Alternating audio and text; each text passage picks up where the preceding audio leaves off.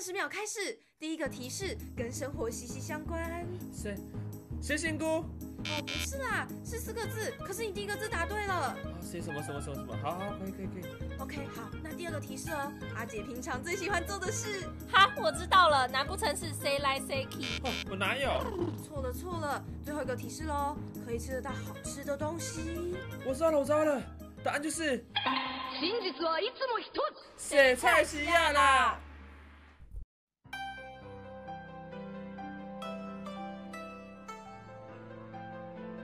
Hello，大家好，欢迎回到谁菜奇啊，我是一子，我是阿轩今。天我是代班 DJ 啦。对，大家对于一子应该不陌生吧？这个声音，之前在几集的宿舍料理，一直都有来客串一下。对，就是我是一个幕后藏镜人的存在。呃，好，那我们今天的主题呢，就是要来聊聊我们的农历新年啦。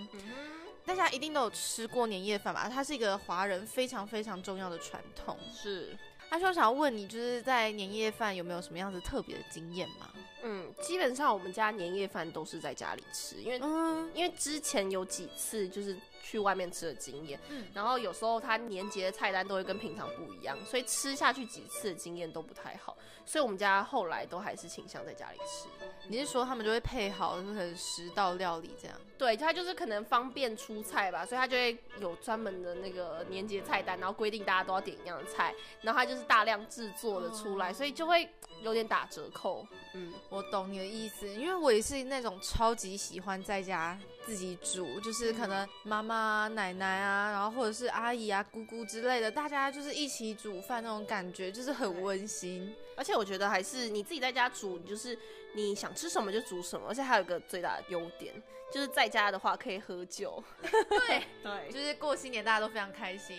对，因为如果你在外面的话，你就是想说啊绑手绑脚，而且想说啊要留一个人要开车回家或什么的，就可能喝的不是那么尽兴，然后又有时间限制，然后一大堆人你也不好意思或什么，所以你在家就完全没有限制，你想喝什么就喝什么。没有错，就是吃饱喝足的概念。对，好，那我们今天要来介绍的农历新年，那其实它在逛菜市场也是一个非常有 mega 在的地方，对，因为其实过年前的菜市场真的就是婆妈的一级战场。真的完全就是，尤其是除夕当天，菜市场人一定超级超级的多，而且因为接下来就要休市了嘛，所以它其实会卖的品相可能就也不会到非常多，或者是卖完就提早收摊之类的。反正呢，就是你可能不一定会买到你想要的。对，所以一定要先事先规划好再过去买。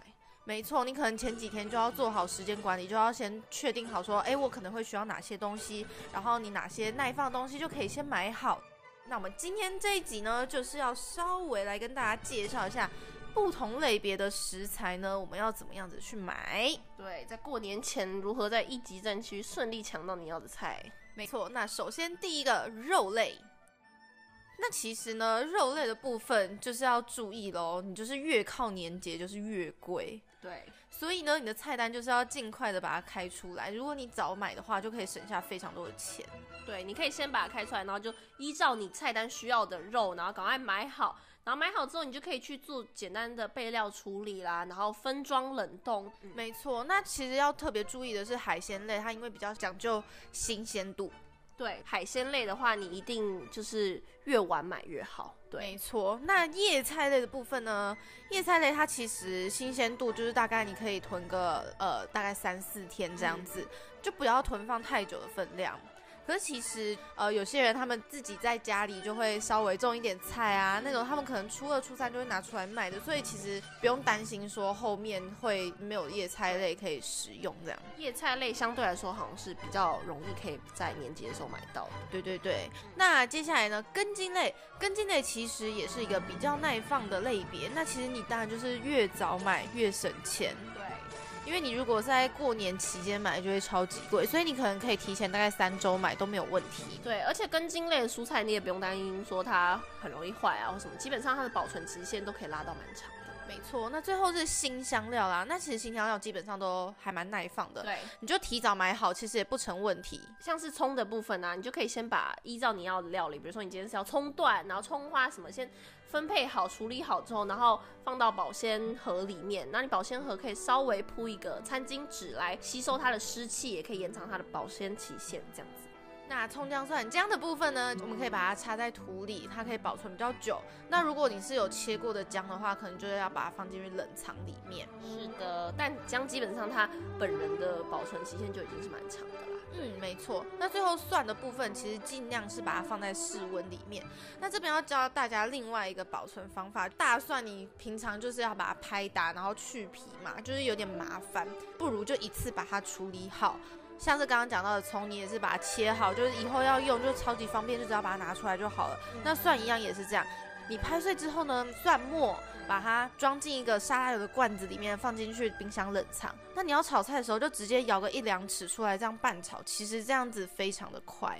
对，而且这个真的是一个蛮聪明的方法哎，因为你看，你把呃切好的蒜放进去油之后，那个蒜的味道也会融入到油里面，所以你今天在炒这个菜的时候，感觉就会更香。没有错。好，那接下来我真的是非常非常诚心诚意的想要跟大家推荐一个我非常喜欢的年节料理，它叫做高升排骨。哇哦你有听过吗？高升排骨常常听到，但我还真的没有吃过。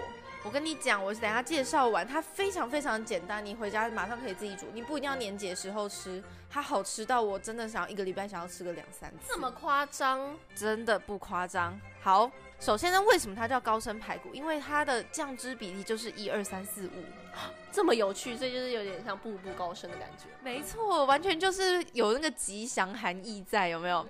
那个长辈会很喜欢在年节的时候吃。对，对啊，对啊，而且它非常的简单美味，好下饭。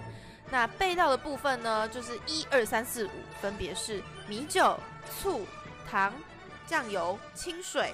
哎、这样很好记耶，就是一二三四五这个比例，你就按你要量去调，是吗？对对对，就看你要炖煮多少的乐牌，例如你可能今天人很多，或者是哦你只是三四个就是家庭这样子吃就不一定，可是反正你只要抓对比例就好了。对，而且你随时不够的时候，你可以再去调。没错，那如果你想要你喜欢吃有爆香过的话，你还可以另外准备姜片跟蒜。我们家之前吃的是没有爆香的呃猪肋排，所以就是你只要猪肋排肉品本人跟刚刚讲的酱的比例，还有你可以最后再撒上一点白芝麻，就这样子，它的备料其实非常的简单。哦，那到底要怎么做嘞？第一个步骤呢，就是我们就是要先把猪肋排穿烫。其实你只要把它表面变白就可以了，不需要就是过度煮到里面都熟。嗯，而且我有听过人家说，好像如果你今天是带骨的肉的话，你想要让它的里面的这个血水还有浮沫清除的很完全的话，你最好是在冷水的时候就下锅煮，然后跟着水一起煮开的时候，它的血水跟浮沫都可以排的比较干净。嗯，好。那当我们把猪肋排把它穿烫完之后呢，我们把它平铺在一个平底锅里面，然后开大火，然后把酱汁倒进去。刚刚的一二三四五，对，没错，它非常简单，你就只要把它倒在一起就好了。嗯把它倒进锅子里面之后呢，开大火煮滚，然后再盖上盖子，转成小火。小火焖煮个大概半小时到四十分钟，那期间大概十分钟你就开盖，然后将排骨翻一下面，让排骨每个面都可以上色均匀，这样才比较好看嘛。对，就这样子，超级简单，大概小火焖煮个半小时就差不多了。嗯那最后再开盖，稍微收汁一下就完成了。嗯，那特别要小心的时候，因为你需要大概小火焖煮大概半个小时嘛，所以要记得你的火真的千万千万不要贪心，不要开得太大，要不然你很容易黑掉。对，所以要小心你，你大概每隔十分钟稍微去看它一下，看它诶它是不是还 OK，然后有没有哪一面没有上色好，基本上这样子就 OK 了。没错，那作为年菜呢，其实就是可以再穿烫个青江菜这样子，把它垫在下面。对，哎，这样摆盘起来颜色也很好看，因为排骨黑黑的嘛。然后如果你整个黑黑的一团的话，可能没有没有重点。对，所以如果你放了青江菜，放一点绿色蔬菜，这样颜色搭配起来就很好看。没错，然后可以在上面再撒一点白芝麻，其实整个摆盘就非常的完美，色香味俱全。而且这卤汁听起来也很美味，感觉也可以再重复利用。当然，当然，我跟你讲，那个卤汁真的是非常的棒。你不管是在把它拿来卤蛋啦，或者是豆腐啦，或者是你把它拿来配饭配面，都非常的可以。这样听起来真的，我回去要赶快试一试。对啊，我真的是非常喜欢，我真的非常推荐大家一定要吃吃看。而且它的比例非常的简单，一二三四五，米酒、醋、糖、酱油、清水，就这样子而已。真的听起来非常简单，而且非常的美味。好，那就是我今天要带给大家的年节料理喽。谢谢大家的收听，我们下次再见，拜拜